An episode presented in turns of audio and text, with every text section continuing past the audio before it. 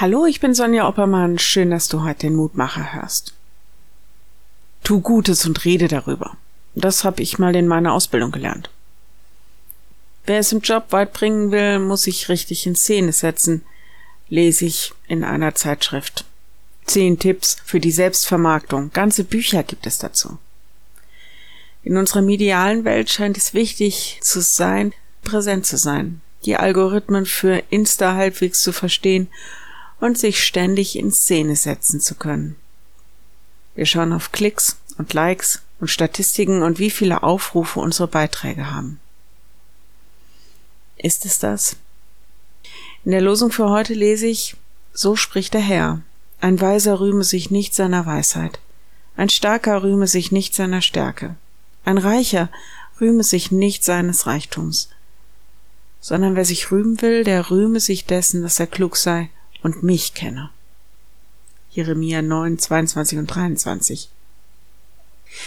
Sei nicht stolz auf das, was du kannst und tust, sondern wenn du tatsächlich dir irgendetwas zurechnen willst, dich wegen irgendetwas rühmen willst, dann, dass du mich erkannt hast, dass du so weise bist, mich als Herrn anzuerkennen.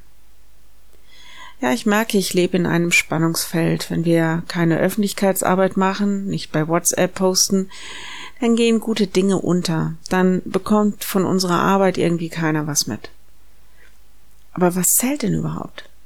Nicht die Klicks und die Likes und die Statistiken und die perfekten Verbindungen in einer medialen Welt, sondern dass wir unseren Gott kennen und ihn treu sind. Letztes Jahr im Frühjahr hat eine gute Freundin mich erinnert, Sonja, was erwartet denn Jesus? Am Ende steht er doch einfach vor uns und fragt, hast du mich lieb?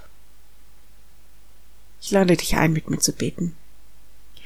Lieber Herr, pass auf uns auf, dass wir nicht aus den falschen Motiven stolz sind und uns auf den Markt der Möglichkeiten mitteilen. Gib uns einen wachen Geist, wo wir selbst zurückstehen sollen und allein dir die Ehre geben. Hilf, dass das, was wir reden und tun, nicht zu unserer Ehre geschieht, sondern zu deiner. Und Herr, mach du das unter den Menschen bekannt, was sie brauchen, um von dir einen guten Weg geführt zu werden. Dass Glauben entstehen kann, dass Glauben wachsen kann, dass wir miteinander Gemeinde sind. Dass es nicht um unsere Präsenz geht, sondern dass du gegenwärtig wirst. Er, der Schenk uns Weisheit. Amen.